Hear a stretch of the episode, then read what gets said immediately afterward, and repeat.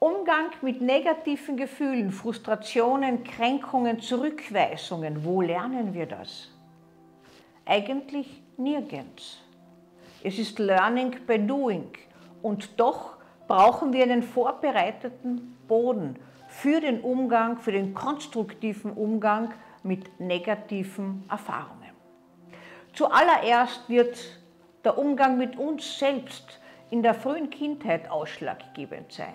Wie sehr wurden wir nach unseren Bedürfnissen betreut? Wie sehr ist man auf uns eingegangen? Zu viel eingegangen, ein verwöhnender Umgang, ist ebenso wenig adäquat für späteres gelingendes Umgehen mit Frustration zum Beispiel wie eine Vernachlässigung. Am Anfang sollte alles auf uns zentriert sein. Das wünschen wir uns ja ein Leben lang. Aber das spielt sie einfach nicht. Wir stehen nicht immer im Mittelpunkt von anderen. Und allmählich sollten wir lernen, Frustration anzunehmen, ein Stückchen warten zu lernen, Geduld, etwas, was die wenigsten im Leben können. Und unsere Enttäuschungen und unsere Frustrationen auch konstruktiv anzunehmen, als Motor für Neues. Manche sagen, diszipliniere deine negativen Gefühle und deine negativen Emotionen. Für mich hat das so ein bisschen einen Sportsgeist äh, und ist so leistungsbetont. Das lässt sich leicht sagen und ist trotzdem so schwer. Gelingt es nicht, wenden wir das ganze Frustrationspotenzial, das Kränkungspotenzial gegen uns. Entweder machen wir autoaggressive Handlungen, dazu gehören beispielsweise wir saufen uns nieder, konsumieren Suchtmittel, äh, sind in irgendeiner Weise mit Selbstschädigung befasst, mit Ritzen oder sonst was Negativen oder wir nützen die nächstbeste Gelegenheit, unser Gegenüber niederzumachen, entweder tatsächlich, gewalttätig oder verbal. All das dient im Grunde der Balance des Selbstwertsystems. Das sollte einigermaßen balanciert bleiben, damit wir uns wohlfühlen. Besonders gut gelingt es denjenigen Menschen, die auf ein stabiles Selbstwertsystem zurückgreifen können und ein Stückchen weit sich aus sich selbst, aber auch mit dem positiven Feedbacks und mit dem Lob der anderen aufdanken können.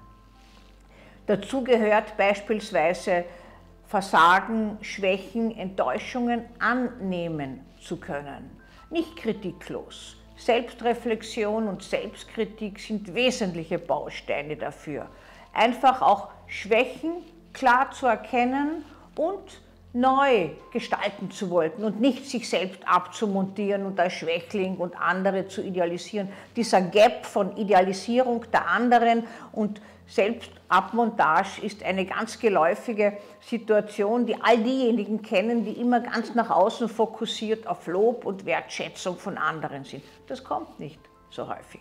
Wer selbst im Leben punkten will, muss bei sich bleiben und muss die Kraft und auch die Fähigkeit, mit negativen Emotionen umzugehen, einfach lernen und im besten Fall auf einen gut vorbereiteten Boden von Kindheit und Jugend, wie es zu Hause gelernt wurde, greifen können.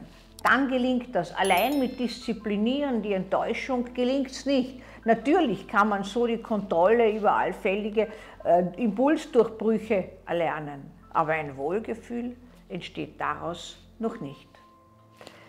Ein bisschen negativer Frust gehört zum Leben. Er ist der Motor für Neues. Zu viel vernichtet den Selbstwert. Zu wenig lässt ihn grenzenlos wachsen. Umgang mit negativen Gefühlen, Frustration, Depression, Aggression, toxische Beziehungen, Gewalttätigkeiten äh, im häuslichen Milieu, im Umfeld, äh, auf der Straße, all das, was äh, so tagtäglich sich abspielt in unseren Medien, wird von mir immer wieder aufgegriffen, beleuchtet und Ihnen auch sozusagen leicht verdaulich serviert.